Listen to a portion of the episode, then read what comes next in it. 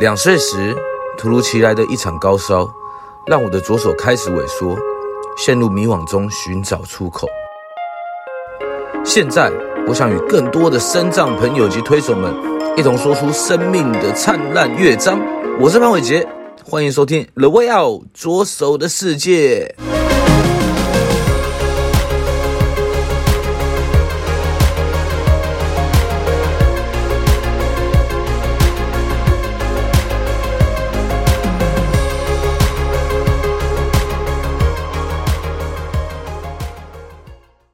听众朋友们，大家好，欢迎来到 The Way Out 左手的世界，我是主持人潘伟杰。今天我们邀请到了一位叫做苗栗国中视障巡回老师李文焕老师，可以跟大家打声招呼。呃，各位朋友，大家好，我我是住在苗栗的呃李文焕。那诶、嗯欸，好像在卖自己哦，今今年诶四十八岁了，哇，不知不觉过了很多年了。哎、欸，目目我是一个重度视觉的。呃，朋友，那嗯，呃，平常的工作是在苗栗县负责，呃，全苗栗县的视障学生的巡回辅导工作。不过巡回辅导也这几年也不一定啊，也有时候会教智能障碍小朋友，学习障碍都都有。对，大大概是这样子。哦，了解。所以你，你看，我们先从你的身体状况聊起好了啦。好，对你，你你说你是一个重度视障的朋友，那你是你是什么时候开始发生这样的一个问题的？哦，我在。民国七十八年的时候，哎，就是我国中二年级下学期的时候，大约哎那个年年纪不大，我算大概就十五十五岁上下，嗯啊，那个时候突然间就哎感觉视力有点模糊啦，嗯，对吧？然后就视力检查的时候，那医生就告诉我，哎，还蛮奇怪的，你没有近视眼，但是竟然看不到视力量表上面的东西。嗯，对啊，医生就告诉我妈妈说，这你儿子可能是有点眼睛上的奇怪的疾病，就就呃希望我去大医院去检查这样。但是大概检查一个月前后，就视力就一直下降，降到呃比我现在好一点点，因为后来我还有再再弱一些啦。那大概就是零、嗯、低于零点一以下这样子。嗯开始的时候，嗯嗯，那当下没有吓到吗？还是？哎，当下一开始是有。那本那个当时小那时候还小嘛，我觉得觉得说，诶，看不到应该还还会好，那只是可能就生病而已。然后甚至于那时候，因为我是升学班的，那时候联考压力很大，啊，那是有有那竟然还会偷笑，觉得诶太棒了，我不用考试诶嗯啊，那就小孩子蛮天真呐、啊。那过了过掉那个段时期之后，才很才那个觉得啊很沮丧，觉得诶老天怎么这样这样对我，我什么事都不能做，连脚踏车也不能骑这样。嗯，那后来，不是你那个时候就很沮丧，然后怎么办？连脚踏车都不能骑了。确实啊，一开始我都还有骑脚踏车，后来听到那个又看不到前面的，呃，就是路路啊，对啊，一听到那个车子哔，呃，或者是有引擎声，我就会害怕，就会就就会自己跌掉下来。嗯、呃、嗯，对啊，就就是从一个看得到完全清楚的视力，甚至于我以前的视力是非常好的，就是甚至于还到一点五、一点二的视力这样。那突然间降到，呃，应该是说只只能算出自己手指自己的手指几根，远一点我都看不清楚。那，呃，整个落差心情是非常大的。嗯、呃，最早期我一开始的时候，其实讲到这一段，我我就会掉眼泪了。那现在我是，哎，已经过了那么久，都很开心的讲自己的过去。OK 啊，哎呀，嗯啊，你的那个时候就是都足不出户吗？还是说？呃，怎么样才能够让你走出门的？哦，一开始的第一个暑假就是国二升国三暑假，我确实是都在家里面，因为，哎，走路会害怕。嗯，我都除非我妹妹陪着我出去，我不然我真的没办法自己跑出去，对吧？嗯，大部分都是我有三个妹妹嘛，大家就是妹妹都会陪着我。然后，哎，对啊。啊，后来是我有一个，我班上有一个女同学就，就就是班上不是只有一个啦，应该好好几个，他们就会来轮流来我家陪我，看我说，诶诶，希望我回去继续读书当同学这样，那我就鼓起勇气，而且说，好啊，还是我在家里真的很无聊，还是得回去把学业读完这样子。当然回到学校，老师们那个时候特教确实是。没有这么的像现在这么普及嘛？老师，普通班老师可能对特殊教育也不是很有概念，他们只是对智能障碍比较清楚，对视觉的部分的小朋友，嗯、他们也是束手无策。嗯，对啊，就我我回去，他们就告诉我啊，你都字课本也看不到，也没办法写字，那你就坐在那边听就好了，也不用考试。嗯，对，就我就是那时候就从一个我是我好像文科的变，都只能参与那个艺能科。艺能科，对啊，就美美术、弹吉他之之类的，是不是？音乐啊，体育啊，我比较能参与这样，其他我都不能参与这样。嗯嗯嗯嗯嗯。OK，那那后来嘞？那后来就混完那个国三那一年，真的就是就是听课听完，然后国三毕业就在家里面整整待了七年。嗯，在家里待了七年。对。七年之后，终于七年之痒了，终于出来了。哦，那你在家里的那那段生活是怎么过的啊？呃，早讲真的，一开始真的是很沮丧，每天都是很不舒服的。呃，一开始眼睛还是会不舒服。嗯。然后因为还常常在看医生，吃很多的药啊。我妈妈不断的尝试啊，带我去看。中医啊，西医啊，很多的偏方医就就是一不断的，一开始那一两年是不断的在看医生，然后针针、嗯、灸这一类的。其实很多这样就生意大的朋友都是会走过这条路啊。那确实、嗯、那时候就是哦，那个不是每天就是在吃药啊，对吧、啊？他、就要是拼命的给我吃营养一点，从瘦瘦变很胖胖的。嗯嗯嗯嗯啊，确实生活就很无聊，因为我我想看电视，但是我。电视看不到啊，我就要走，我的不可能就跑到电视前面抱着电视看，对不对？嗯，然后就会被家长骂，说啊，你眼睛这样还不可以，不可以看电视。嗯，然后嘿啊，然后我又看不到书，所以我的乐趣就只有等我妹妹放学或者是假日的时候，他他们可以念书给我听，或者是就是讲一些，就是他们看着书念给我听这样，唯唯唯一的乐趣。那后来我就慢慢的找到生活中。的目标啊，就开始诶、欸、种花啊，花花草草。我觉得在种花过程中得到蛮多生命那个发展的那种成长那种乐趣，知道嗯。然后后来就开始从植物变动物啊，养很多的鸟啊、鸡啊、狗啊，呃、嗯，就我现在像动物园一样这样，就很开心，就把自己当农夫，嗯、而且这些动物。确实是可以跟我互动的，每一个都是都是灵魂，嗯嗯，而、欸、而且很多都是我自己从小带到大、啊，我走过去，我家的鸡都跟在我后面走来走去，鸟也会飞到我肩膀上面这样，嗯，就跟一般人养的不大一样，因为我是整天陪着他们嘛。啊，对对对，对啊，那后来是怎么走出来的？怎么怎么决定在七年之后走出来？哦，这个其实讲真的，我每次去分享这个生命故事的时候，就。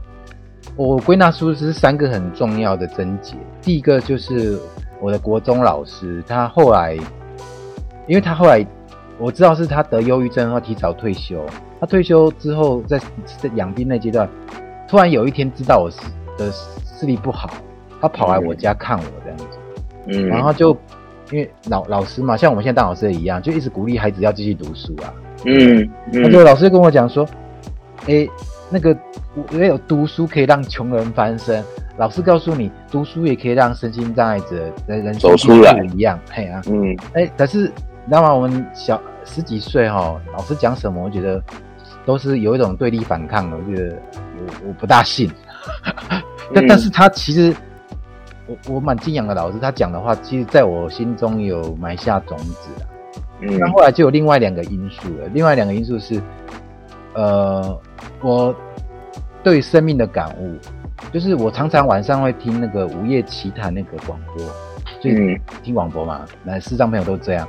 嗯、那有一次听到那个广播小说选选播啊，就是选读啦，就是讲到一个叫小德张传奇，嗯，他是一个人物的传记，就是我们中国好像是最后一个总管太监，叫慈禧太后，她旁边的红人这样，他从自己。呃，小陈小的时候，他立志当太监，然后把自己割掉，然后就反正就是一个他的生命故事，从小到呃到他老这么一段过程，大概小说大概大概演了二十集左右，我就很入戏，然后我就自己好像投射自己是那个男主角那个小德张，结果我就听听听听到最后，哎，他说他坐在安乐椅上面摇摇摇头一歪就嗝屁了，嗯。完蛋，嗯、就是七十几岁总是会死嘛，对不对？嗯嗯。那个时候我突然就顿悟了，你知道吗？说啊，他的人生这么精彩，还有宫廷斗争，还有什么活这么精彩，二十集而已，那一本小说，那我就开始想，啊，李文焕，你的人生呢？每天早上起来带狗散步，种花养鸟，开杂货店。我还有开杂货店，然后就关关完店门下来打烊之后，就跟邻居的同那个小朋友们拿赛，然后就听听广播，然后就睡觉。嗯，而这就是我的人生而已。我突然觉得，好像哦，这不是我要的，这就是第二个原因了。嗯，对啊，啊，第三个原因呢，就是听到了那个。我召唤吗？听到广播 啊？没有没有没有，他没有召唤。听到一个广播，就是说，原来台我原来我自己是盲人，我一直不知道我自己叫做盲人。嗯，我只知道我视力不好。然后我听广播，因为台湾有新庄有一个台湾盲人重建医院，它是可以让盲人去受职训、学按摩、学日文、学电脑，呃，可能会有不一样的人生。那时候是老那个科主任他出来。宣导台湾第一次导盲犬，刚好听到他的节目，嗯嗯嗯啊，我我才知道说，哎、欸，原来这就是我的灯塔，我的路在那里，就这样几个因缘聚聚会在一起，所以我就跟我妈妈抗争，我说我要出离开家里这样子，对啊，嗯嗯。啊，会，你妈妈有拒绝吗？当然是妈妈是拒绝的，就是妈妈拒绝哦，因为我在家里已经看哦，在我到二十二岁要出离开家的时候，我在家里已经跟他在一起二十几年了嘛，他已经很习惯我在家里了，而且就是不舍得，因为我我视力不大好，他也不放心，担心了，对对，一天下父母心就是这样，像我儿子如果要去外地读书，我可能我也会担心，嗯嗯嗯嗯嗯。对，那后来抗争完之后，就真的出去了吗？哎、欸，真的有，就是我跟他绝食抗议，其实才抗议一天而已，我妈就我我妈就退了。哦，那那还蛮还蛮快的，蛮快对啊。他第二天就跟我爸就讲讲讲讲，然后那第二天的晚餐，啊，他就我爸就跑来跟我讲说，哎、欸，嗯，妈妈决定让同意让你去去台北学那个呃阿阿学按摩职训这样。但是他说有一个条件，就是你如果一个月内说要回来的话，嗯，不让你回来这样。OK OK，所以就撑完一个月，这不止啊，就撑到现在是是？没有了，我一个礼拜就说要回家啊。可是后来就是，对啊，当刚出去的时候，真的是那那种感觉是蛮蛮蛮焦灼的。知道为什么吗？那个时候就有显得像朱自清的爸爸那个父亲的背影，因为当天我爸爸送我上去，然后我我隐隐约约看到我爸就在纱窗门外面啊，他就没有离开一个黑影在那边，他这边站了很久。我我其实我因为我余光是看得到的，我在在里面已经眼泪含着，我都不敢看过去了，就是我也我也是不舍得离开家嘛。结果我后来晚上打电话回去报平安，我妈就说：“哦，长那么我，她说她跟我爸结婚那么多年，第一次看到我爸流眼泪。”啊，我说我就在电话外面就电话另外一头，我就我就在掉眼泪，所以就被我妈勾起了那种 心酸酸的。就然后刚开始去到学校，大家都一群盲人在那边啊，感觉哇，这这好像不同国家，来到同一个同一个世界，同一个家。对啊，这就对是一个家，可是就是好像好像。怎么自己会是这这群人？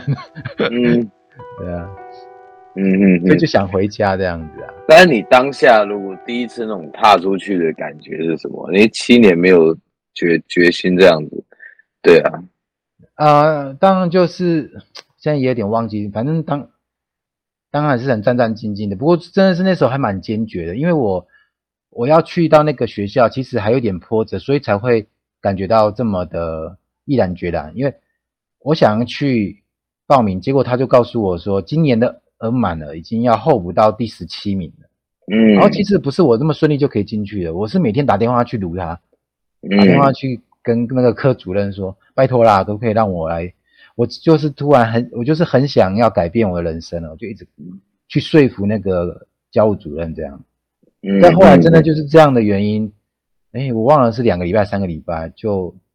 哎，他们就请教务助理打电话给我，就说：“哎，学校开院务会议，愿意今年多招七个人，然后让我提早进来这样。嗯嗯嗯嗯嗯，所以有这样子的波折，所以就变得让我很珍惜去那边，因为是不容不容易争取来的。OK，嗯，甚至于就是说我到二十二岁都还没有残障手册，那时候残障手册，为什么？因为我妈一直不承认我是残障的。哦，她认为拿那张就叫残障了，哦，所以就一直都没有了。真要去那个重建职训，他就必须要有那一张。所以我在二十二岁那年才去办出来的。嗯嗯嗯嗯嗯嗯。OK，那你后来是决定去读大学，然后担任老师，是为什么？哎呀，这个 中间，其实我去，我那时候才国中毕业，去职训要两年嘛。然后在第一年的时候，我就谈恋爱的初恋了。嗯。然后因为那个就是有点爱情的鼓舞啊，因为我的女朋友就说。诶，她有高职毕业，那他如果要经过爸爸的他的爸爸的同意的话，至少我要跟他一样的学历，那就呃这样也是有有有点燃说，诶，我应该要继续读书的一种呃的动机。那再来就是，其实我后来去了重建院之后，才发现，诶，原来点盲人点字其实没有想象中这么困难，而且我一学就几乎一学就会了这样子。嗯，然后周遭的那些主任跟老师们都一直鼓励我说：“哎，他们都发现我好像学习能力比其他的同学来得好了，然后觉得说我好像不用这么快进职场，应该还可以再往上读书这样。”嗯嗯嗯嗯嗯，就是也有也有贵人的鼓励跟指导，嗯，对，才能又从重建院，我没有读完两年，我一年我就跑到台北启明学校读高中了。嗯嗯嗯嗯嗯。就就就是这样子路就变成升学之路了。升学之路了啊？那那你那你当初怎么就是这样子慢慢就当上老师嘛？呃，当然，就一开始我读启明学校的时候，我只是想说，哎、欸，我来，我我我想要有一个大学的文凭。其实我的目标都是不断的滚动式修正。嗯，当然就是好像我现在是在教小朋友的时候，我也是这样子慢慢引导他们。呃，目标不要定的太太大。至少定一个我们可以达到的目标啊，嗯、然后快到的时候，我们再来改难一点点的，就是不断的加强垫上去，这样到最后的呃成功，可能那个结果会更好。这样，那是我自己人生经验。嗯、那我的学生们，诶，我这样教好像也真的有一点效果，就是自己这样是这样走过来的。嗯、那一开始我只是想说，我想读的是法律系或者社工系这样而已。嗯，因为我有发现我。对那个服务人是很有兴趣的，嗯嗯，那个时候是这种感觉。那后来会去跑到读特教，其实就是官方说法，就是说我 我都对外说，因为是自己呃当初如果我没有我有接受到好的特殊教育，我就可以不用延误这么多年才来读书，所以这个读特教也是自己的其中一个动机。那在、嗯、对吧、啊？那当然。很重要的是，那个时候我们都认为当老师叫做有饭吃嘛，嗯，吃饭学校，吃饭学校，吃饭学校，所以就是会把目标放在能够有稳定工作的科系这样。嗯嗯嗯。那你在当老师的过程之中，其实我觉得一个巡回特教老师，其实我们在前面就就有聊过，哎，也跟我觉得也跟听众朋友们呃聊一下什么叫做巡回特教老师好了。嘿。其实一开始的时候，我只是特教特殊教育系，我是彰化师范大学的特殊教育系毕业的。嗯、那我们特教系其实是有分资优组，然后还有呃身心障碍。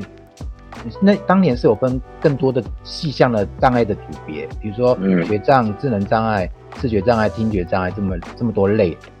呃，那个身心障碍有十十几类。嗯，那哦，那我就偏向身心障碍类的，然后我是修了三组，学障、智障跟视障。那当然，视觉障碍是我自己本身就应该要有的技能。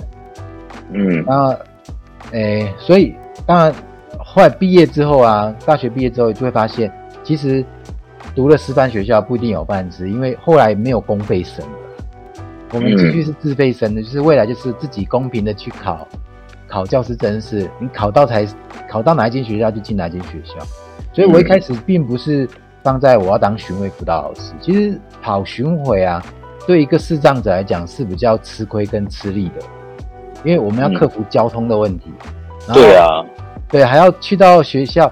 那个我们看到有人，可是我也不知道那个那个人是老师还是学生啊。就是有很多需要克服的障碍。那那怎么办？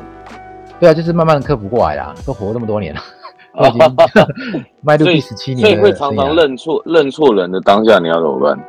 哎，就一笑啊，就就是笑笑过就带过啊，拍谁你们丢人了哦，对啊，OK，那你会不会就是我我也蛮好奇，你在巡回这样子，你在过程之中你。对你刚刚讲的，就是会认出了，你会不会找不到找不到教室啊，或者找不到地方这样？啊，一定会的，这都是我们一直在教，这我的职职涯过程中的 bug。啊，怎么说？就就是一直会出现这些问题，我就是要不断的去克服它啊。就是应该是说不是 bug，、嗯、应该是说关卡。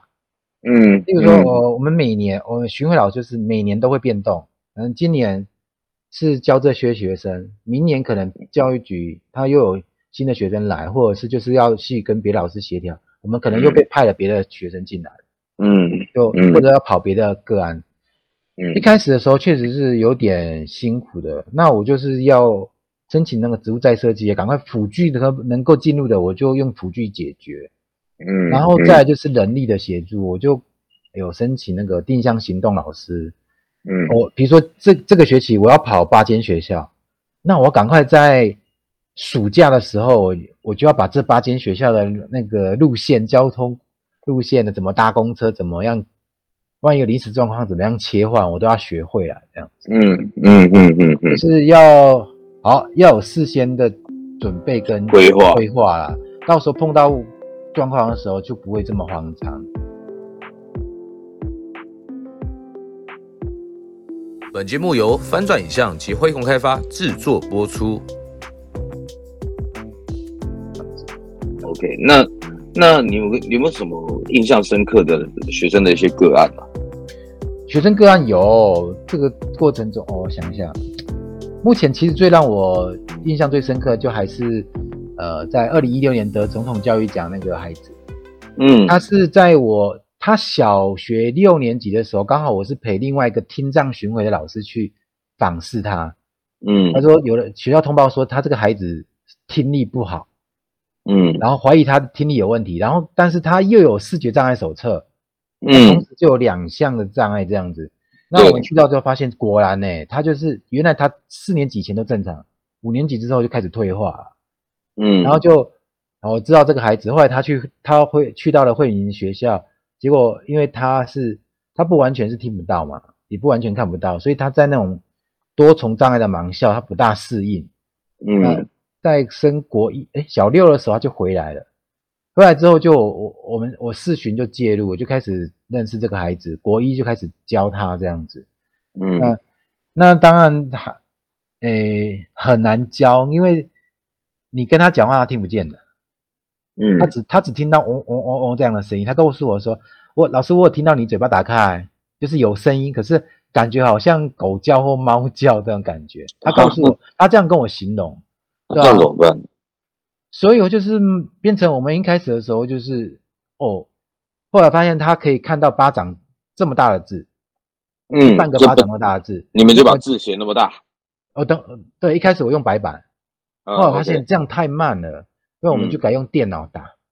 嗯，啊，电脑电脑这样慢慢的，后来就是先把他的电脑基础打起来之后，哇，电脑基础打起来了，我们就开始可以用电脑打字。当做我讲话嘛，然后就可以告诉他点字是什么概念啊，嗯、然后开始慢慢的点字就把他教会了，嗯、然后把他电脑技能也奠定起来了，就，嗯，所以就是这个孩子是困难度很高的，可是我们有带起来这样，对，嗯，对对对，那现在他已经是诶专栏作家。啊，没有算，算被你们带到变成专栏作家，也是啊，就其实是不断的在。推他啦，因为我们我也一直在想说他到底能走什么路，因为国中毕业之后就不归我管辖了嘛。但是我就是野心很大，我一直跟他妈妈讲，后来我把他妈妈也拉来我我自己的协会工作，我就希望说你他让他知道说他孩子未来还有哪些东西可以帮忙的。嗯嗯嗯嗯，然后就希望他后来就读中文系嘛，因为他电脑会文字他熟悉的话，其实这个是可以。他可以谋生的一个管道。嗯，对，我也是一直期许他未来赶快能够出书，因为我曾经有一次在看一个呃日本的一个盲聋的演说家的那个影带，我我就发现，哎，他又聋又盲，完全看不见，完全听不到，他可以演说，嗯，所以我就一直期许他，我跟他讲，因为你知道听不到的人呢，他就虽然他以前会讲话，他也有讲话的能力，但是他就是不想讲。所以我就一直用很多类似这样的例子告诉他：如果说你能够维持住、保持你说话的能力，未来你可能会比别人更有优势。所以他这孩子到大学的时候，后来他体会到我跟他讲的东西。所以他，你看他淡江大学大，哎、欸，他是二零二零年那年毕业的吧？大学毕业，他就是淡江大学还派他当毕业生致辞。哦，报道那个这报道还蛮红的，就是他一个。听不到的人还可以毕业生致辞这样，这对啊，这样蛮酷的。是啊，是啊，所以所以他要保持那个能力，未来他的哎那些东西，他就可以，我们就我我我是在发想，觉得未来啊他就可以去做生命教育，他可以去演讲，去做这演讲巡回。当他当他的书出来之后，他就有题材了，而且对，而且他还会弹钢琴，因为他的那个他他就很神奇，他就是那种。当年是他他妈妈就他爸爸妈妈就觉得说，你，让他去试看看弹钢琴。其实你知道那弹钢琴他是完全听不见的，诶，对啊，那怎么弹呢？哦，我就很严严肃，我就问他说，你怎么知道那个你弹的是什么？对，他说，我后来发现他其实他可能那个头部的那个鼓岛可能还有震动跟一点音音的。因为钢琴是有震动波的哦，所以他，他可能有那种感觉，对吧？嗯哼哼。然后他当然他老师很棒啊，他就是一直一个音一个音抓着他的手，慢慢的按的，他就硬背起，他是硬背起来的。OK，这个是的，青出于蓝，我觉得没有办法跟他比。不会啊，这也是你当老师的一个最最最好的种子啊，对不对？当然，学学生有很多，有也蛮多，陆陆续续也开始越来越多优秀的人才出来了，也蛮欣慰的啦。当然也有，还有在那个谷底的，我怎么拉拉不起来。嗯嗯嗯嗯，这都会带到等会你问我说为什么要成立协会？对，我等下就要问你什么问题。对，你会就跟我们讲一下你为什么要成立协会？你我们知道你有一个苗栗县的一个智障协会嘛？其实就是这个原因啊。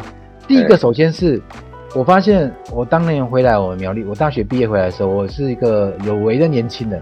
我想说，哎，我们苗栗应该有这样的福利会，盲人福利会。我想参与这个福利会的运作，是不是可以把我特教的专业带进来？嗯，这个感觉苗栗就很 low，你知道吗？嗯，然后我就，结果我要报名会员，他不，他们都一直都不核准，就是他排斥和我们进入他们的会员，对，嗯，这就是一个，呃，后来我就是那个反对派的，我们就是搞了新的协会，把他们推翻掉了。所以我这个苗栗视障协会是新的，在民国九十六年的时候成立的，然后是我们一群有志的年轻人，有那个。视力不好的年轻人，嗯，把这些老人家推翻了，对吧？OK，无为的政府。哈哈哈。那对啊，我们推翻之后，我们就带入新的观念进来，因为我们知道视障朋友其实是要需要有那个一技之长的，嗯，我们就开始写职训案，让他们学按摩，嗯、然后有发音班，有那个音乐的马卡西职训班这一类，我们就不断的尝试有各种不同的职业训练。嗯，所以陆陆续续看九十六年到现在也哦也是十几年有啊，嗯嗯嗯嗯，对对对，有一点点小成果了。那当然，刚刚就是说，我就刚好也是我在教视障学生，我就发现，你看国中毕业之后不归我管嘛，他高中、大学毕业之后他们怎么办？有很多视障小朋友走到最后其实是绑边啊，因为他们在求职会遇到阻碍，或者是他能力没有到那里。或者他念的科系不对了，那这个时候可能就回到回来需要我们社福团体的支持，我们可以给他再做别的职训，对，或者是给他我们我们用社福团体方式去帮他找到新的工作，或者是帮他推到某个公司里面去做事情，这样，嗯嗯嗯，团体的力量啊，帮他们这样，嗯嗯，这个时候我觉得这很这很棒啊，就是能够让他们再再更进一阶的去去做更多的事情。哎呀哎呀，对啊，培训他们，培养他们了，对啊。那你未来还有没有想做更多的什么样的推广的项目啊？其实我觉得到现在都还没有很完美啊，因为我因为其实并不是每一个视障学生都找到工作了，嗯，而且我发现真的还是有一些孩子或者是有一些视障朋友，他的障碍啊，确实是没有办法靠他的双手。目前是比如说做按摩啊，或音乐啊，嗯、这些都是有要一些特殊才能的。嗯、有一些就是他们是多重的，或者需要养护，这个可能我们还要再想说有没有办法找到其他方式，比如说像，因为我们也小单位也不够有钱，如果我们是一个大单基金会，我们其实，譬如说啦，我如果是什么伊甸或爱嘛，好了，我我就应该要做。更高层级的事情，我应该要弄出一个养护机构出来啊！是是是，或者是一个视障的老人的一个专门给了视障老人独居的视障老人，他们很多老人没结婚都会出，他会是一个社会的问题啊哈哈，这个都还是等着我们要去做的。那我我现在自己自己的职业，我就尽量把我的年轻的孩子能力打起来，他们可以顺利找到工作。可是，嗯，中途失明跟后端的那些老人。还是等，还是等着我们救啊！对啊，哎呀呀！所以有一天，我们这个苗栗县视障协会要变成基金会啊！好，我到我老那时候不知道能不能。对啊，OK OK，那那我们聊到这边呢，其实也很聊从你自己的故事，然后也聊到你的你未来的目目标跟理想。那有没有一首是你最代表自己的歌啊？哎。